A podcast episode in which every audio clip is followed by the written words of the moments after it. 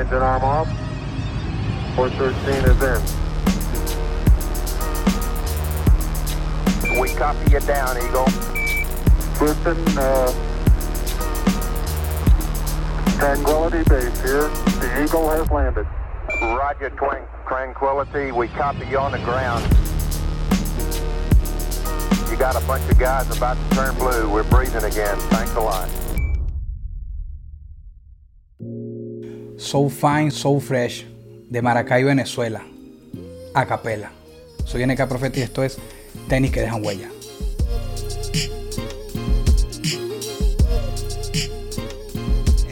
A capela en la casa, bautizando el, el set, el, el primer MC que viene para, para el set. Y, y me alegra mucho que seas tú, hermano. Lo dije en estos días en TEM.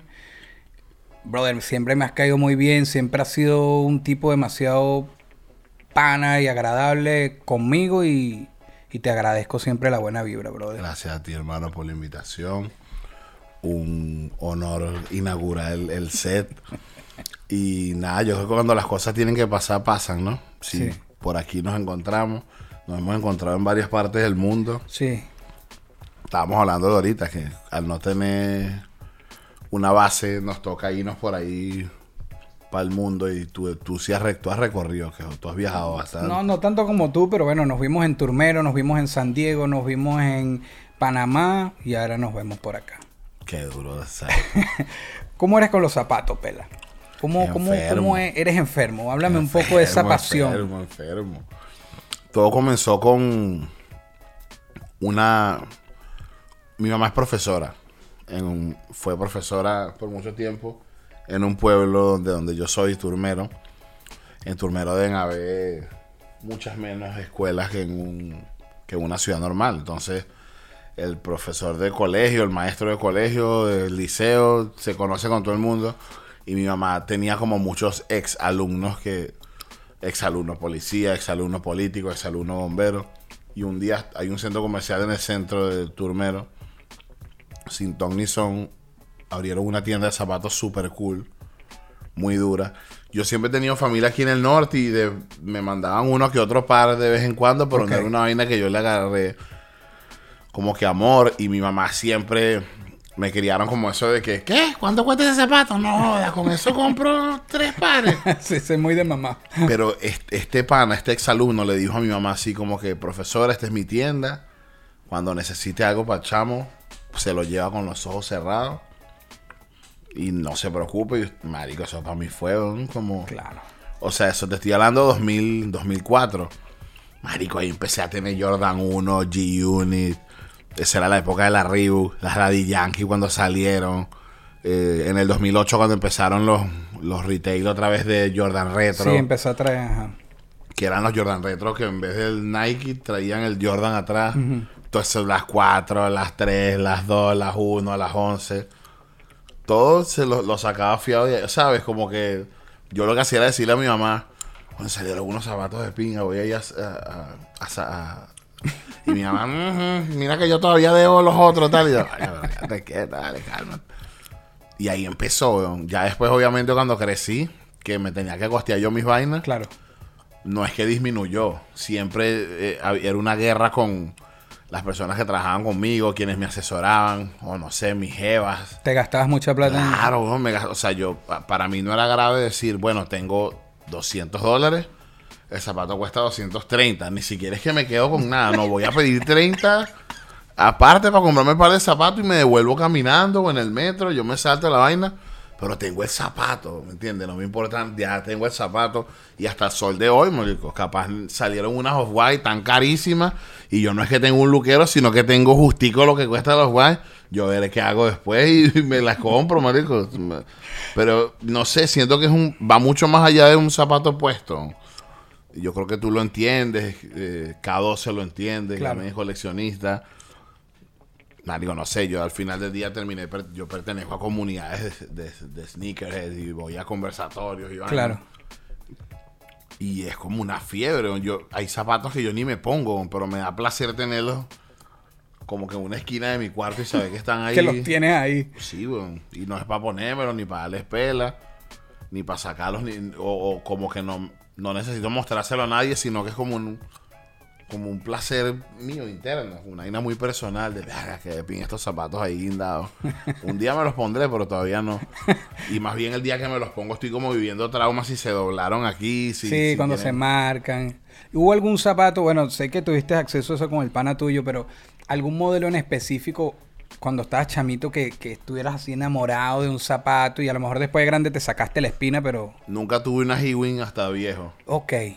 O sea, las había visto de niño a los boletas del, de- del barrio donde vivía mi abuela, pero cuando entré en el mundo del sneaker, como que no había, no, no habían relanzamientos de Ewing, no sé. Y como que se activaron en Sí, el con todo- 2014, 2015, ya yo grande, y, y ya yo estaba en el extranjero y para mí fue como... O sea, es un zapato de 70 dólares. Sí. Que ahí es donde tú sabes que el valor no es de repente el, el hype del zapato, sino. El, o sea, no es un zapato caro y para mí era como que, marico, la Ewing, weón, Sí. qué bola. Sí. Y cuando las tuve fueron genial. Me Bien. sentía. Eh, aquí a mí me gusta. Voy a, voy a grabarte los que tienes puestos hoy, que Sí, yo lo claro. hago ahí con un permisito tuyo ahí. Oh, oh. Tranquilo. Desde aquí no veo. Son Retro 4, son carritos, son Sí, un modelo específico. Son unas Union LA, una colaboración que hizo Jordan con una tienda de Los Ángeles que se llama Union.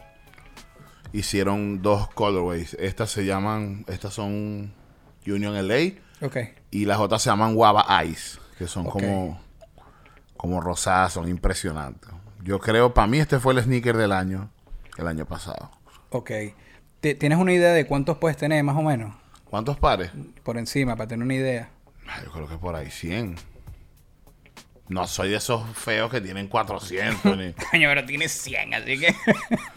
No, no, hay gente que tiene 300, No, no. 1000. Pero es que siempre el número, 600. el número siempre va a ser pequeño para uno y descomunal para otro. Todo va a depender de quién, ¿no? Pero, pero bueno, por ahí 100.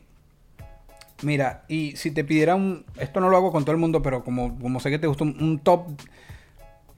No sé si de modelo o de marca. Tres. Que me digas así tres. Tres. Wow, está durísima la pregunta. Vamos a Sí. intentarlo. Ajá.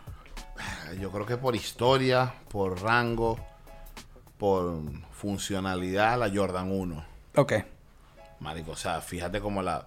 Ese sería tu uno. Vamos del 1 al 3 Sí, o del la- 3 al 1. mira, fíjate cómo la pueden usar para colaborar con Dior. La pueden usar para colaborar con Travis Scott. Y de repente pueden volver a sacar un colorway de 150 dólares así súper Normal. sencillo, Y sigue siendo la misma Jordan 1. O sea, es demasiado como que universal. Es demasiado funcional. Se la puede poner una, una jevita, se la puede poner un rockero, un diseñador gráfico. Hay Jordan que te comprometen demasiado que eres boleta, ¿sabes? Es- es- Esa- es- esas kamikazes son, son zapatos de rapero. Si tú te pones ese beta y tú no eres rapero, te vas a ver raro, ¿me entiendes? Este, pero las Jordan 1 se las puede poner cualquier persona y como que no te... Se adaptan. Ese Sí. sería mi top 1. Creo que mi top 2, weón. Para no, pa' no hablar de Jordan. La Hayford, ¿no? La Hayford. Hayford blanca. Las blancas, low Sí, o, eh, o No, las mid, altas. mid. Ah, medium. Porque las high, las high tampoco, a mí por lo menos las high no me quedan bien. Ok. Son como muy altas, las mid. Las que las llegaron allá en Venezuela. Sí. Y yo creo, yo creo que las Cortés. Las Nike Ok. Cortés. Ok. Que tienes ahí las de sí, Compton. es la de dura. Compton. Sí, porque como grabé un video allá, las Qué conseguí duro. fue por, por eBay así en una Durísimo. subasta. Salieron esas, Sí. las de Long Beach, que son azules. Y las que hizo Mr. Cartoon, que es Uf, la LA. esas son durísimas. son brutales. Sí, también. Yo viví en México muchos años. Y muéstrame la mano aquí, por favor. Que si Forest. hablamos de Cortés, yo le decía la Forest. la Forest Gump. Que no se pueden usar en muchos lados de Centroamérica. Y tú las usaste. Cuando fuimos a cantar para El Salvador. Ajá. O sea, Esa historia yo me la sé. Una época que yo solo usaba Cortés. O sea, Ok. metí en una maleta cuatro pares de Cortés. Uno negro, uno rojo, uno blanco. Y con eso me combinaba, no sé, yo me sentía Ice Cube. Cuando vivía en México, yo andaba en mi movie que yo era... Y marico, cuando llegué para allá, que me dicen, "Mm, usted no tiene otro zapato, hermano, que no lo puedo... Y yo, mano, no. Te recomendaron quitártelas y no te las quitaste, ¿eh? tuve que ir con Kiko y comprarme unas cholas o no me acuerdo qué me compré, unas, Sí. unas i for one, unas... no las puedes usar. Un Sí, es que sí. Y eso es no solo en Salvador, también sé que Guatemala, en Salvador, Honduras, Centro- exacto, ajá, Centroamérica. Por ahí en el centro. Donde sí. están esas, esas pandillas y eso. Sí. Fuertes. Que ahora los códigos que llegan de la calle que se extiendan hasta un modelo de zapato. es increíble. Es que hay que estar como metido en esto para entenderlo, porque tú se lo dices ahorita a cualquier, no sé, una persona, un sociólogo o algo, y es como que es un fenómeno. es- Exacto, va, va mucho más allá de ese zapato y ya, pues como un zapato puede influir. No sé, en Venezuela en los 90 como mataban a la gente por un par Sí. de... Yo le contaba eso a mis panas en México y no lo creía. Sí, hay personas que les cuesta entender y para nosotros fue muy normal. el- era sinónimo de muerte tener eso en los Claro. pies. Sí. Sí. Un, un lugar, ahorita hablando más de tu huella, ya sabemos que es Sneakerhead, el Pela. Un lugar que hayas pisado, que hayas puesto tus pies, que te haya marcado demasiado. Cualquiera, puede ser por música o por algo, un viaje personal, lo que sea, pero que tú hayas llegado a un sitio que tú consideras que te marcó. Wow. Obviamente, cualquiera pensaría que voy a decir Nueva York o cuando conocí Los Ángeles.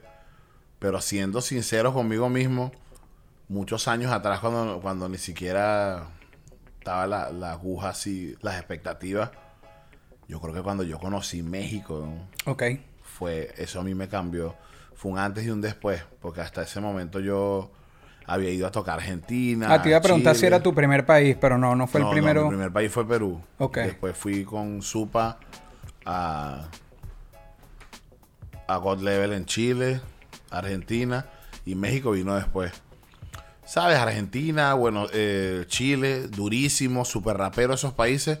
Pero son, es Suramérica. es- es- Claro. Es de- distinto una que otra. En México fue donde yo pude ir por un aule y, y- y comprarme un poco de cortés y conocer un poco de cholos y montarme en un carro que saltara. Como lo más cercano, en ese, hasta ese entonces lo más cercano que tuve a, a ir para Los Ángeles fue haber ido para allá, tanto así que me quedé viviendo. Sí, tú, tú la pasaste bien en México. Hermano, sí, Sí. los mejores años de mi vida. En México.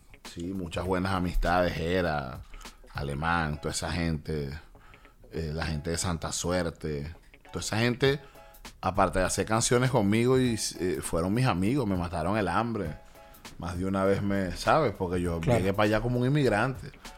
Y aparte de artistas, fueron Yeo de Santa Suerte, Yeos, Yeo, Jera y Alemán fueron las tres personas que más me ayudaron a nivel personal a la hora de un pana que se llama Luis también que me ayudó demasiado. Mucha gente, no sé, yo creo, eh, o sea, como ha sido de, la- de las etapas de mi vida donde más necesité de personas, porque obviamente después de eso me empezó a ir mucho mejor y más nunca necesité que alguien me ayudara o me prestara algo.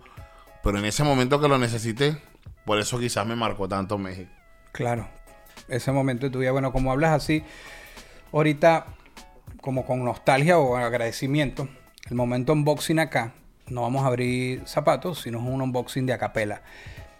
Si tú pudieras sacar de ti, destapar de ti y en- entregar algo que te destaque, algo que tú sepas que, que- que- que te destaca, ¿qué le entregarías bien sea a un fan, a un familiar, a un amigo? Algo de ti, ¿qué, qué sería? todos los, los seres humanos, en cualquier disciplina, en cualquier género, en cualquier ámbito o campo que se destaquen o que se desenvuelvan, todos nos enfrentamos al ego. Todos tenemos como, como que una batalla interna con el ego siempre. Pero yo creo que esa es una de mis mayores virtudes, como que no es que no tenga esas batallas, pero como que puedo desprender, o sea, eso es lo más valioso que tengo yo, creo yo, y lo que yo le he ofrecido a la gente. O sea, no, si me da nota a alguien, me, me- me entrego y lo ayudo y le ofrezco mis herramientas. Si considero que a esa persona le queda bien ese zapato rojo y es mío, se lo, ¿sí me explico? Sí. Y nada, ha sido un arma de doble filo. Me han, me han pagado bien, me han pagado mal. Y no es que al pagarme mal mm, digo más nunca, ¿no? Sigo siendo el mismo. Y si llega alguien más le doy y le vuelvo. Entonces creo que eso es como lo más lo eh, se podría decir que soy huevón, diría cualquier otra persona, pero yo lo veo como que no sé, me nace, me da nota. Me da nota como que de repente romper los parámetros de que lo normal es que yo no le responda este DM a este chamo. Y si me da nota le respondo y me vacilo que el chamo diga, no puede ser, marico, me estás respondiendo. Y Claro. yo, Sí, marico, me dio nota, ¿no? Me dio nota lo que me mandaste y te estoy respondiendo. Eso tengo yo como que... Bueno, eso es una. Es parte como de la humildad que para mí te caracteriza. Y habrá, no sé. Habrán perspectivas de, quien te conozca en una tarima, que estás en el mood de, de artista o etcétera, pero tú siempre has sido así. Así como cuando estabas comenzando, claro, tienes más experiencia, pero yo siempre te he visto, por eso he destacado en las entrevistas que esa humildad, pero no cuando, verga, yo pensé que eras humilde, no en ese aspecto, sino que de verdad eres como relajado, eres... Lo que pasa es que mi vida se dividió como en dos periodos. Un, de un, eh, antes de, de que me fuera bien en la música, yo era como ese pana que había que llevarlo lejos, que nunca tenía para comer. Siempre era como que, ¿sabes? Entonces jodí demasiado. Más bien mucha gente... eh, yo necesitaba mucho de, mi, de la gente que me rodeaba. Después que, que, me, que me estabilizo un poco en la música, entonces fue como al revés. Yo como que me sentía como... Siempre me sentía como en deuda con la vida y decía a la hora que me pedían un favor, yo decía, oh, marico, o sea, cuando decían, no, mano, fulano me pidió esta vaina. Capaz alguien siempre opinaba y decía, no joder, y así, porque tú vas a... Y yo, nada, nada, marico, tú sabes la cantidad de veces que dormí yo en mueble ajeno y que siempre como que tenía presente eso de que si yo jodí tanto y siempre hubo alguien para hacerme el coro, porque ahora que yo puedo hacer el coro, Ahora que alguien no puedes, se lo hago. Está bien, bien. Esos favores impedibles a mí me los podían pedir. Pues, mano, que si me puedo llegar a tu casa. pa-". Sí, papi, vente, tranquilo. Claro, pasaste por ahí y bueno, y no lo olvidaste. Ahorita te pregunté un lugar que pisaras que te marcara, pero ahora un lugar que no hayas pisado y desees ir. Que tú digas, "Vea, de verdad todavía no hayas... El Reino Unido. Tengo una obsesión con el Reino Unido. Soy fanático del fútbol inglés desde niño. Bien. Por mi, por mi papá. Después, entonces, aparte del fútbol inglés, como que poco a poco, todo ese pedo musical, el breakbeat, el, eh, esa, esa onda de allá que es como, así sea hip hop, eh, to- todos esos tintes como más, mm, ¿cómo es que se llama lo que hacen ellos? Que, no- que me encanta. Eh, que es como el drill. Esa, esa, ese rap Yo, UK. yo- no, yo iba- UK Drill es lo que se supone, No, que era no, lo que eh. no era lo de Pop Smoke, porque su sonido era de allá. No, no, es más viejo. Ok. Fuck, ¿Cómo se me olvidó el nombre? Sí me jodiste. Durísimo. No, que Storm, Stormzy, Skepta. Ok. Eh, to- to- o sea, me llama burda la atención. Cuando, cuando empecé a ir para Europa, yo he tenido muchas etapas. Cuando empecé a ir para Europa, volví con los monos en el tobillo y eh, empecé a dejar de usar las snackbags por usar las, las Laco- y me parecía demasiado arrecho ver que, que las supiera mierda las Jordan Sí, y, y la- y los cosa. jerseys de básquet y ver a la gente con, con bolsos con bolsos de helado y jerseys de fútbol y decía, qué arrechos se ven, weón. Y siempre cuando veo videos, o sea, siento que... Marico, no sé, es como el Estados Unidos de, de los europeos, ¿sabes? sí, sí, sí, Londres. Y, bueno, Marico, rapean muy arrechos, no sé, me imagino, siempre me he imaginado... y Abbey Road, ¿no te provoca también ver lo de los Beatles, el estudio, eso? ¿O eres No, más irte para el no, otro no, lado? Yo no soy tan rockero. Yo creo que yo andaría por ahí con ese poco de negritos jamaiquinos. Ah, la, la- eh, otra vaina que me llama burda la atención de, de Inglaterra, que la, la comunidad como afroamericana de Inglaterra tiene como una conexión con Jamaica muy dura. Ok, sí. Como que son, tienen ahí, son, entonces todos son como medio jamaiquinos. Sí, sí, sí. Sí, de mucha... Quiero ir para allá. No, no, de, de, de hecho, eh, Bob Marley hizo muchas cosas de sus músicas, se hicieron allá como muchísimos más, pero por nombrarte uno. Sí, hay una conexión de Londres-Jamaica, Sí. dura. Esta es la pregunta cursi, la que te voy a hacer. Todavía queda algo de, de acapela. yo lo pregunto desde el punto de vista de soñar como niño todavía. Sabes que cuando uno niño soñaba y te imaginas cosas y al crecer es como que bienvenido a la vida real. Pero todavía queda algo de eso. Sí, yo creo que sí. Yo siempre de niño soy muy agradecido y muchas cosas que soñé de niño que las soñaba pensaban que eran sueños ilusos. Ok. Hay una anécdota muy loca. Yo no sé de dónde lo saqué. Yo creo que por las cantidades de novelas mexicanas que, que, que lo- que nos bombardeaban a nosotros de niños en, en Venezuela. Mi mamá dice que yo desde niño decía que yo cuando fuera grande yo iba a vivir en México. Sin tener ni puta idea Wow. que yo... ¿Me entiendes? Y mi mamá, eso le- le, le eso. pareció fuerte eso que terminé viviendo en México. Y era como que qué loco. tú lo decías, qué loco. No sé, yo siempre tuve, cuando yo comencé a hacer música, marico, yo soy, no sé, la gente pensará, la gente pensará que, como- que como yo soy negro y soy así todo grande y, y como soy de, de pueblo y de costa, que yo bailo burda, yo no bailo nada, weón, yo no voy para rumbas, yo no bebo alcohol. Y eso me pegó burda cuando era chamito, cuando uno está chamito que, que, que tienes que ir para rumbas, que te gustan las evitas. Yo iba para las rumbas y me sentaba era comer pequeño y veía a todo el mundo, veía a todo el mundo bailando y yo decía, mano, escucha lo que te voy a decir. Muchas veces dije, como yo no sé bailar, como yo no, yo no soy lindo, yo no tengo los ojos verdes, algún día yo voy a hacer alguna vaina que me va a ser tan importante que yo no voy a necesitar nada de esa vaina para estar aquí y que todo el salón se- esté fijado en mí, que todo el mundo se fije en mí. O sea, yo decía, algún día yo voy a... o ah, sea, pero tenías ese hambre de... Marico, te lo juro por mi hijo, por mi mamá, que yo me, me daba como un resentimiento que yo no estaba de repente, no tenía como esa chispa de salir a bailar, me gustaba una jevita y si habían 10 chamos, el último chamo que iba a ver la jevita era a mí. Claro. O sea, yo decía, al- o sea, algún día yo voy a llamar la atención de una manera tan a otro nivel que nadie, cuando yo me pare en una fiesta de estas, o sea, nadie va a llamar la atención más que yo. No sé si yo sabía, no sé si sabía que era con música o no sé, pero... Bueno, pero convertiste ese resentimiento en motivación. Porque Exacto. eso te, te Sí, empujó. Eso siempre lo decía burda. ¿no? Y hasta el sol de hoy como que en mis niveles. O sea, ahorita Claro. tengo lo que tengo, pero hay veces que veo vainas. O sea, voy para un concierto de unos raperos gringos y digo, "En algún día voy a, voy a estar aquí en este circuito yo también. Claro. ¿Sabes? Y siempre uno sueña vaina. Bien, bien.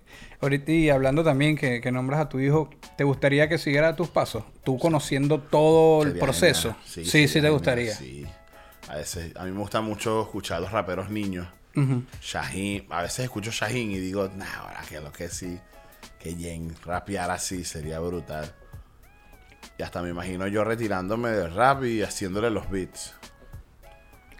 Verga. Impresionante. O sea que si lo has visualizado. Burda, Ajá. burda, burda, sí, me encantaría. Bien. Me voy a poner en tus zapatos. Tú. Tú pegas en Venezuela. Y me perdonas si no es así, pero yo te conozco con el free, con el freestyle. Obviamente ya tenías tus cosas, pero con el free es que tu nombre empieza. Después sacas temas como face to face, es bien hardcore. Y yo me quiero ir al punto de cuando empiezas a hacer ese crossover a otros ritmos, digamos. Que sabes que en Venezuela, por, por, y en general en Sudamérica, cuando eres muy purista del hip hop, esos, esos cambios suelen afectar a los fanáticos originales, etcétera. ¿Qué se siente estar en esa posición tuya? ¿Sientes en algún momento o sentiste en algún momento algún sustico de, querer hacer lo que querías y sentiste a lo mejor cohibido, pero el día que decides y sales con ritmos nuevos, el- la lluvia de hate que suele ser bien fuerte, ¿cómo lo manejas? Porque hay gente que dirá, se no le afecta, pero esas cosas a veces, coño, tantos insultos a la vez, no sé, Al principio me al afectó. principio, sí. Ya después no. No, no, Es- es aprende. de- sí, fue demasiado obvia esa respuesta. Al principio sí, ya después no. Te explico. Cuando ocurrió la primera vez, me empezó a pasar. Estoy, estoy rodeado de gente, eso sirve mucho también. Que me dice, no le pares bola a eso, te juro que está bien. Lo que están, lo que hiciste está bien. Tranquilo, prepárate, esto va a ser así. ¿Sabes? Si capaz si estás solo, no estás con la gente correcta. Pero no sé, yo tengo un equipo de trabajo eh, y también como mucha seguridad en lo que yo siempre hice. Marico, no sé, yo siempre fui, a- incluso tú me lo dijiste un par de veces, par de veces me regañaste, porque yo, yo al principio yo no los ignoraba, al principio yo los Te, retaba. te guindabas ahí. yo los sí. retaba y, y, y en flow, en flow, en, en modo así como en mood de darles clase, de tratarlos de ignorantes, ¿sabes? Marico, que van a saber ustedes, weón? porque de pana, una vaina es que hagas algo y orines fuera del perol y digas, ay, que la estoy cagando aquí, pero a ver. Ah, y otra es que hagas una vaina que no se salga del parámetro porque tú conoces los parámetros, porque te criaste con ese peo. Claro. Y los que te están comentando te están dando una opinión vacía porque no saben. Ahí, ahí era cuando me daba más arrechera. que, que en ese momento, eh, eh, para el latino, el latino tenía el pensamiento de que el rap real era solo el boom bap. Sí. Y, y antes de que existiera el trap y todo eso, habían 10.000 baterías distintas de rap. Y en el sur de Estados Unidos el rap no era boom bap, era, ¿me entiendes? Y existía 36 Mafia y UGK y un poco de grupos durísimos en Houston, en Atlanta, que el latino no le llegaba. El, el latino era el rap de Nueva York y ya. Entonces, Sí. el que le llegaba a eso sabía que aquí en Estados Unidos eso era igual de rap que cualquier otra vaina. Y que arrechera daba que cuando lo hacías en español, porque también cuadraba, salía un loco a decirte, ¿qué mierda? ¿Qué, qué es esto? ¿Qué cagada? Chamo, ¿qué te pasa? ¿Qué, qué estás diciendo? ¿Por qué cagada? ¿Estás loco? Es Dirty South. Pero qué difícil es ese primer paso, pero que lo lleves a un momento que a lo mejor muchos de esos que te, que te dieron un palo ahí después terminan de ac- aceptarte y más bien en estos tiempos fíjate que ya todo cambió y tú por lo menos para Venezuela, no voy a hablar para el resto, pero también sé que afectaste al resto, pero para Venezuela es más, no creo que haya alguien más abanderado que tú que se tiró ese carro de que tenías tenías el hip hop aquí y dijiste, y ahora vengo para acá. Y cuando y tú lo has dicho en unas letras, y cuando me jode mucho para acá, vuelvo a brincar para acá. Y, y dice, y cuando me da la gana, revivo el hip hop, revives el dab y todo. Es que es un pedo de motivación, hermano. Son como vainas que uno se va trazando. Y yo crecí escuchando y, o, o adorando como élite a KCO, Randy Acosta, Aldo. eh, ¿Sabes? Y, mano, a los 22 años, 23 ya había grabado con todos ellos. Era como que quema, o sea, y ellos siempre te la están dando. me encanta y los admiro y por ello soy lo que soy y, y- y eso es lo más valioso, de las vainas más valiosas es haberlos conocido, he grabado con ellos, pero ahí es cuando me siento en la potestad de no tener que explicarle nada a nadie. Cuando dije, vale, ¿qué estoy haciendo yo? Yo puedo hacer merengue si me da la gana. Claro. Si mañana hacen un libro un salón de la fama o algo, el que no me ponga es un bicho, dije yo. Claro. Sin, sin ánimos de ego ni nada, sino lo que es. No, porque es lo que es. ¿Qué más hago, weón? No va a salir otro KCO. No existe otro Randy Acosta. Y ya yo grabé con los locos. ¿Por qué me tengo que, que- que quedar aquí con la inquietud si yo sé que puedo hacer lo que me dé la gana? Y empezaron a salir. A salir no, porque ya existían y yo los escuchaba de toda la vida, porque yo toda la vida he escuchado de toda mierda. Siempre he sido melómano. E incluso eh, yo era el raro de mi, de mi crew de, de raperos toda la vida. Mi SPL, en los, eh, los SPL. Hidro no, Hidro, Hidro sí es melómano también, pero no sé, los muchachos, el resto de los muchachos eran unos raperos venezolanos, ¿me entiendes? Que les gustaba escuchar su rap boricua. Y de repente yo salía por allá con un 36 Mafia y lo veían raro y era como que, ¿qué es esa vaina, weón? Empezar tú, tú con tu guachu guachu raro. No sé, en, en los 2000 cuando estaba ese, ese rap todo club así sureño, a mí siempre me encantó esa vaina y qué peleas que, que los panes en Latinoamérica no lo... y- y se Pero es que cuando ahorita te dije que te la dan, en el sentido es que, que tú te, a veces te decían cosas y te guindabas y era como que, brother, sí, aquí hay una gente X que está en su casa criticando y sobre todo de mala forma, porque si algo no les gusta, bien, pero, pero te la está dando Randy, te la da Case, es como, brother, no... Hay una anécdota muy dura, hermano. El pana que nos llevaba para México, Ajá. Reload. Reload. Randy. Randy iba a aterrizar en Guadalajara esa noche. Ok. Lo fuimos a buscar y fuimos a un sitio a comer. Y estaba Bad Bunny, estaba el trap como que en su pica así durísimo. Y ellos ya me habían aceptado a mí como que el rapero que hace otras vainas, pero igual, porque ellos son súper raperos y ellos, Claro. ellos, es- ellos buqueaban y hacían conciertos en Guadalajara de, de puros raperos duros, líricos, Sharif, Rapsu. Ellos llevaban pura gente. O sea, y este pan era como que. Y me acuerdo que le, que le dije. Dije, mano, todo está cambiando, mi rey. Todo está cambiando. Ahorita, ahorita hasta el más culto y más rapero se la tiene que dar a bichos como Bad Bunny. Y el pana me dice, no mames, güey, en tu puta vida. A Randy Acosta le gusta Bad Bunny, güey. En tu puta vida, hermano.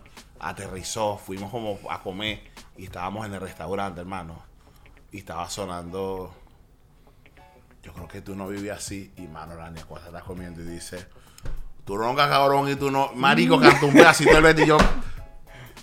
Told you, manica, te lo dije, Randy. Y, ¿qué- ¿qué voy a hacer? ¿Qué voy a hacer? Si la escucho en todos lados. Está de pinga. No voy a decir que está mal. Está de pinga. Randy. ¿Qué voy a hacer? ¿Qué voy- Así como que, y yo, marico, viste, viste, weón. Claro, hermano, son gente que está en otro nivel. No, no puedes esperar que un bicho que esté tan en otro nivel te salga con una brutalidad como que eso no. Un carajo que, que me entiende, que entiende la música en tantos aspectos, capaz no puede. No, no, no es. no, no se la da, no, no, no es adicto, adepto, consumidor de. Pero es imposible que, que te salga con una brutalidad y te diga que no. Igual me pasa a mí, marico. Yo soy raro, yo escucho música rara, bro. Yo escucho mucha música rara, sí, vale. Un podcast, en los podcasts se vale todo. Mira mi, mi. Vamos a ver. Marico, yo escucho música rara, hermano. Mira, este es mi Spotify. Ok. Mis canciones que mías guardadas. Marico, de repente cae un rap Ajá, Gavalucci. y de repente cae un Wilfrido Vargas y la máquina, marico, eso es lo que, o sea, la gente me verá a mí caminando aquí por South Beach con unos audífonos y dirán, vea que ese marico va escuchando ahí Trick Daddy, Ama Talk, algo así, yo estoy es- escuchando merengue. Venga, bro, pero Me- soy bachaterísimo, weón. Pero de repente me gusta burda de esas canciones de los 90 cuando era ni. Lo que se me pase por la mente que quiero escuchar, lo descargo en Spotify. O sea, jamás me voy a poner aquí que no, vale, que marico, yo con esta canción aquí en mi Spotify, qué loco. O sea, no, no me privo, marico, RBD. Porque me gustaba y cuando pegó me gustaba. yo tengo en el mío Sálvame. Sálvame de RD. La y me vale madre si No, esto no, yo suena estoy- estoy en como un tú. achante y, y si- más bien termino, se me acercan tres evitas, qué bola que te la sabes, empiezo yo. ¿Cómo puede? ¡Qué bola que te la sabes! ¡No puede ser! yo no pu-". Y yo, claro, vale, ¿qué te pasa a ti? Claro que me la sé. Marico, no sé, soy súper melómano.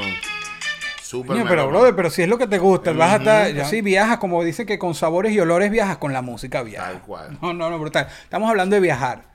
El cliché ahora. Ya te dije lo curso, éramos el cliché. Si hubiese una máquina del tiempo solo para ir para atrás, ¿qué época te gustaría caminar? Puede ser una misma tuya en otro momento o más para atrás. En la capela de hoy, con todo lo que sabes hoy. Si pudieras ir. Marico, todos los días pienso en eso. Todos los días pienso en, en volver a, a- a como inicié mi carrera, Ok. pero con todo lo que sé ahorita. Siempre, siempre. ¿Volverías como al inicio de tu propia carrera? con- Claro, marico, y no perdería tiempo en un par de vainas que hice, sino que desde el inicio sería lo que estoy haciendo ahorita, que me sabe meter el género y, Claro. y de una vez lo, lo hubiese hecho desde el principio, que no lo hice porque cuando conoces el, el hip hop lo respetas demasiado y, y- y- y la gente que, que te lleva a él son mayor que tú y al tener más jerarquía piensas muchísimo en lo que en la opinión de ellos y era imposible que yo recién comenzando en el hip hop eh, saliera con un invento, o sea, como que está esa preocupación de no eres serio, no eres real. Pero qué ha hecho eso de pensar, como eso que dices, las jerarquías son mayores experiencias y uno como por respeto de, te cohibías un poco a hacer vaina. Tal cual, y ahorita no Sí. sé, ahorita yo tengo 29 años, voy para 15 años de carrera y yo no ando por ahí diciéndole a, a los raperos menores que yo, mira, carajito, en mi época no, en mi época no teníamos Spotify, me parece tan estúpido que tuve que lidiar con ese peo cuando era chamito, ¿no? Sí, bueno, los Me le tiempos quería hacer cambiaron. un rapero y, y, marico, dámela, weón, sí, soy el que gana las batallas, dime que está de pinga. No me compares con las batallas de tu época, ni Claro. me digas que las de ahorita son más fáciles. Que ladilla, weón. ¿qué importa si lo mío es por Mediafire o por Megafire y lo tuyo era por, por MySpace? No importa, marico. Claro, claro. Mira, top 5. Tóxico. Tu top 5 rap en español. Wow. Puedes ir del 1 al 5 del 5 al 1 en el orden que quieras. Este es el de acapela. Mañana a lo mejor le preguntan y dice otro. Unos hoy que me nombre 5. Ahora está demasiado difícil. El número uno está demasiado difícil entre Aldo, Randy y Casey. Demasiado difícil. Bueno, llevas 3 y sin decir cuál fue el 1, ni el 2, ni el 3. Exacto. Maestro de Puerto Rico. Ok. Bueno, lo escuché demasiado. Sí. Demasiado, lo escuché demasiado, pero en exceso. El disco ese de The Movie fue una vaina muy loca. Que yo me enteré ahorita que el, el instrumental de, de la Vallarde lo hizo él. La de Ma- ¿Qué? puam. Yo no sabía esa La vaina. hizo él, no. güey. De paso, de locura. paso. Qué bestia ese tipo. Sí. Cantaba, hacía coro, rapeaba. Marico, y el último puesto también está como entre Didi, Bicosí. Entre Didi, Bicosí, Fermín Cuarto. También me marcó burda Claro, así. control machete. Huevo, na- pero Fermín, no tanto. Pato Machete, sino a mí me parecía muy. Me daba como escalofrío cuando. "Eh, No sé qué vaina. Yo, mierda, qué duro. y no hay nadie tipo". como él que yo recuerde, era su forma, pues. No, está muy difícil ese top 5. Te dije como 10 ahí. Bueno, pero los que nombramos para no sacar a nadie. Ahí está, ahí te- diste como 8. No, no, y no te dije ninguno de Venezuela. Imagínate cáncer. O sea, es que es un top aparte, pero Sí. Tyron, Supa, eh, el Niga Civilino también me marcó muchísimo en mi infancia.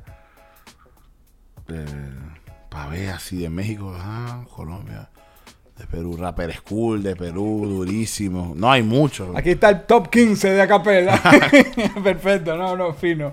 Este, sin entrar en detalles, ¿no quisieras estar en los zapatos de quién? Wow, no quisiera estar en los zapatos de.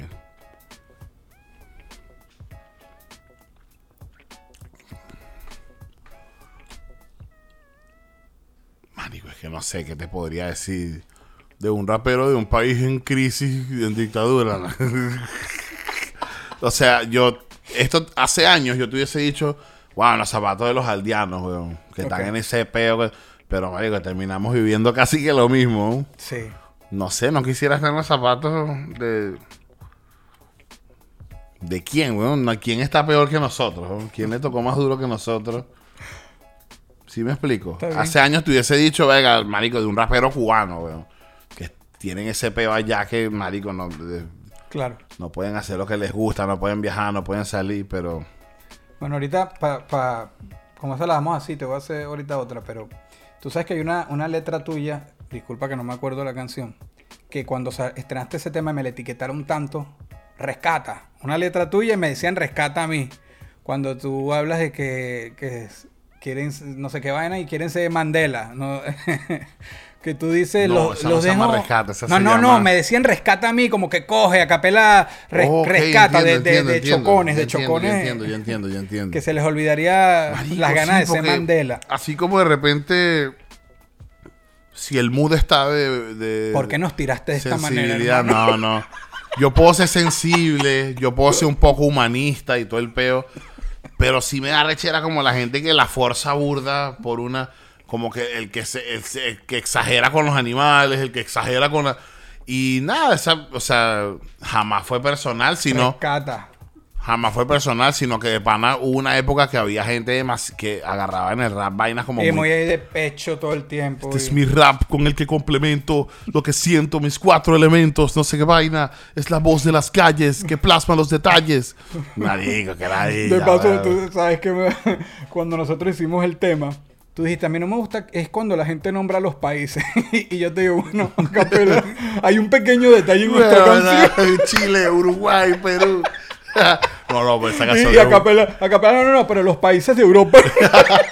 esa canción es un himno. No, Bueno, esa, esa canción. canción es... Y te agradezco que la tuviste en, en una de tus giras y las tuve. siempre la canto, hermano, la cantan Y siempre. este caballero llegó a Panamá y no es que eso tenga que ser, pero me dijo, y cuando la canción todavía está algo fresca, Leo, estoy aquí, vente, y la cantamos, la única vez que la Claro. hicimos juntos. Llegó a Miami, Leo, vente, eh, invitado para el show. Siempre has tenido esos detalles que te agradezco, burda, hermano.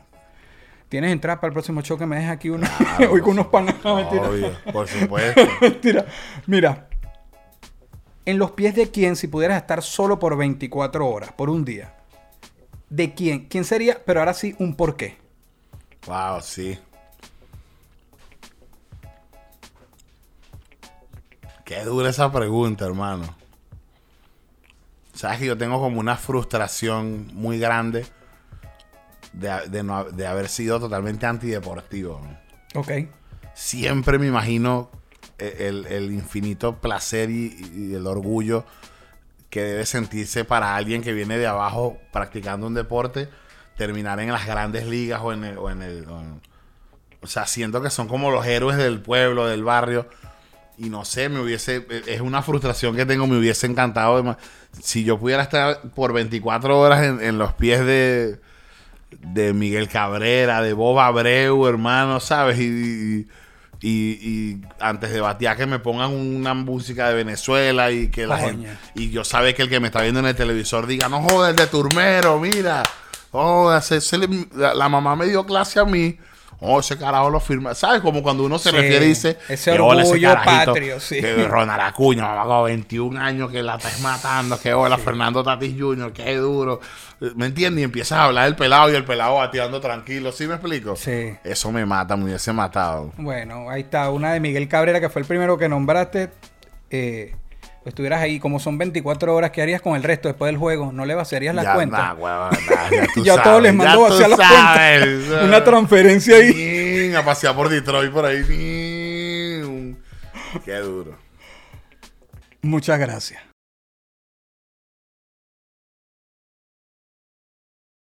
Esto fue una producción, esto fue una producción. El Corillo Inc. distribución digital, campañas y crecimiento en YouTube y Spotify. Te inscribimos en Nazca, trabajo con ellos. Escríbenos, elcorilloin.com. DJ Pijama, producción ejecutiva. Y para cerrar, este servidor, NK Profeta Under Family. Porque lo que importa de la huella es quien la dejó.